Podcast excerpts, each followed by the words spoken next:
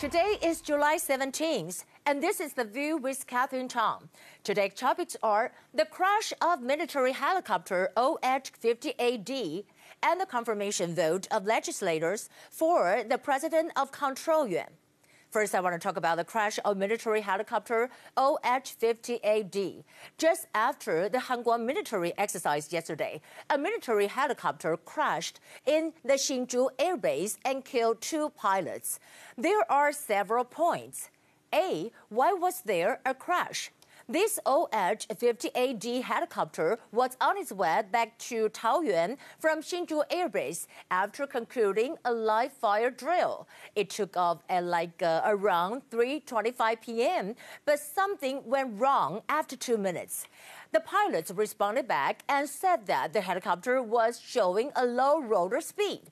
According to the latest information, there might be a mechanical problem that caused the speed to be too low.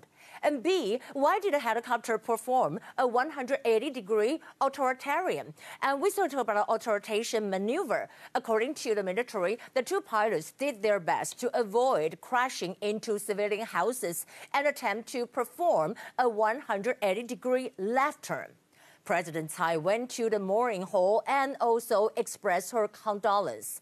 She said, at the moment of the accident, they chose not to conduct an emergency landing because they were flying over residential areas. So they missed the opportunity to save their lives. And they are our heroes. In fact, the crash incident is a shock to the Taiwanese people because the Hanguang military exercise yesterday morning was successful, and President Tsai went to Taichung for an on-site inspection. Unexpectedly, the crash happened just a few hours later. Today is the last day of Hanguang drill. Despite the trouble crash, they still performed the Hanguang military exercise, and it was successful. As to the incident, I want to show my respect to both of the soldiers. First, I want to say that Army Major Jian Renzhuan, you can see he has a one-year-old son and a two-years-old daughter and the co-pilot captain Gao Jialong. Gao Jialong, he is only 28 years old and was planning on getting married this year. You have accomplished your mission. Thank you. Second issue I want to talk about is a confirmation vote of legislators for the president of Control Yuan. Today is the day for Legislative Yuan to approve the nomination of Chen Ju as president of the Control Yuan. And Chen Ju passed the vote with 65 to 3. However, there was a chaos in a meeting at you know around 9 a.m. this morning. The KMT smashed the ballot box and the legislator pushed and pulled at each other. It became a farce after the final results were announced. And KMT started throwing water balloons while the DPP legislators just blocking the barrage with a white bore. People might get kind of confused as to say why the nomination for president of Control Yuan becomes such a controversy. There are several reasons. A, Chen Ju is a former presidential office secretary general. Therefore, making Chen Ju look bad is kind of making President Tsai look bad. B, KMT wanted to use the nomination as an opportunity to raise their own voices, but then they got caught up in a sexual harassment issue. As I mentioned before, KMT legislator Chen Xueshen uh, used his body to push DPP legislator Fan Yun. You can see over here. Here is Chen Xueshen, and here is Fan Yun. So she just said that you keep pushing me with your body.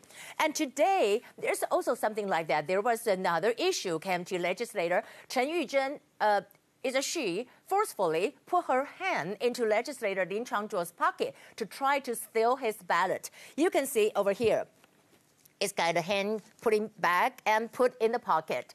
It's really rude. And Lin Changzuo was a singer from a famous heavy metal band, the name Shanling.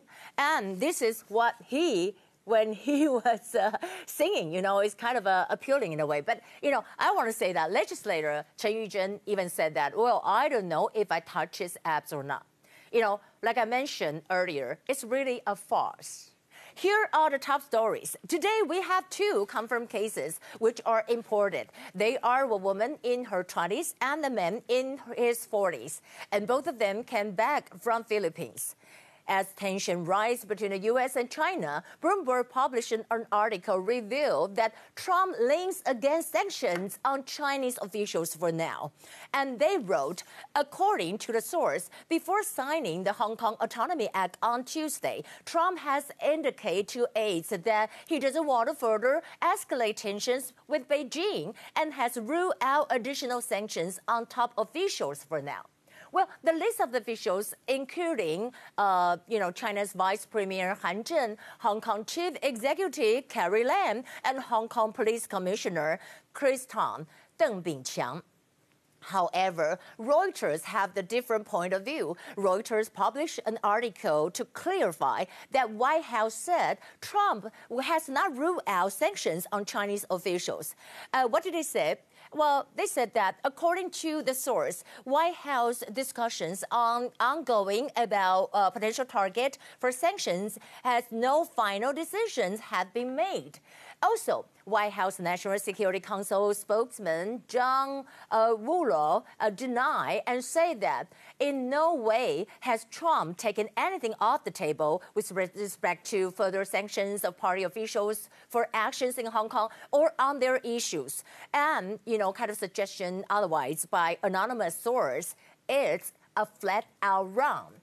On the other hand, the New York Times published an article revealing that U.S. weighs sweeping travel ban on Chinese Communist Party members. And they wrote, According to the source, the Trump administration is considering a sweeping ban on travel to the U.S. by members of the CCP, Chinese Communist Party, and their families. And the presidential proclamation, still uh, in draft form, could also authorize the U.S. government to revoke the visas of party members and their families who are already in the country, leading to their expulsions. And of course, about this, they, think they are very angry following U.S. sanctioned Chinese Foreign Ministry spokesperson Hua Chunying fought back and said, well, as the only superpower in the world, the United States warmly imposes sanctions or threatens, uh, which is just pathetic. Also, Chinese state media Global Times published an article to counter back, and the title is U.S. travel ban on CPC members is kind of paranoid, risk dragging ties to the 1972. That is the analysis report on that. I think what they're talking about it is referring to the Cold War between U.S. and China prior to 1972. You remember at that time, you know, it was only when former U.S. President President Richard Nixon visited China in 1972 that we saw a turning point in the U.S. China relations. And they wrote, according to a professor, the travel ban is unrealistic and fully displays a Cold War mentality and ideological prejudice. As a CPC has more than 91 million members in China, the travel ban would affect a wide range of Chinese people and rock the already strained China-U.S. ties. Talking about a TikTok, uh, regarding to the U.S. restrictions on TikTok, that could come in weeks, and TikTok expect, you know, kind of expected to operate as a U.S. company. White House economic advisor Larry Kudlow uh, he said that we haven't made final decisions, but I think TikTok is going to pull out of the holding company, which is uh, China run and operate as an independent American company. Lastly, well, there's something interesting on U.S. Secretary of State Mike Pompeo's Twitter I want to share with you. Yes, as you can see, this is it. This is his dog here, and this is Winnie the Pooh. Mike Pompeo uh, said it on Twitter. Uh, he said that uh, Mercer and all of her favorite toys. Well, the treat has ignited significant attention because Winnie the Pooh is a common kind of uh, glittering nickname for Chinese President Xi Jinping. And Pompeo was asked on the radio interview about the tweet, and he denied he was poo-pooing Xi Jinping. You know, it's um, it's you know like poo-pooing, poo-pooing. So that is very interesting, eh, very interesting in a way. So this is Friday. So how is your Friday? I hope everything is fine. I'm gonna do some exercise tomorrow and eat good and have fun with family and friends. So I hope you all well uh, for the weekend, and you can tune into podcasts if you want to listen to uh, my special edition on the English review. So let's see next Monday. Okay, bye.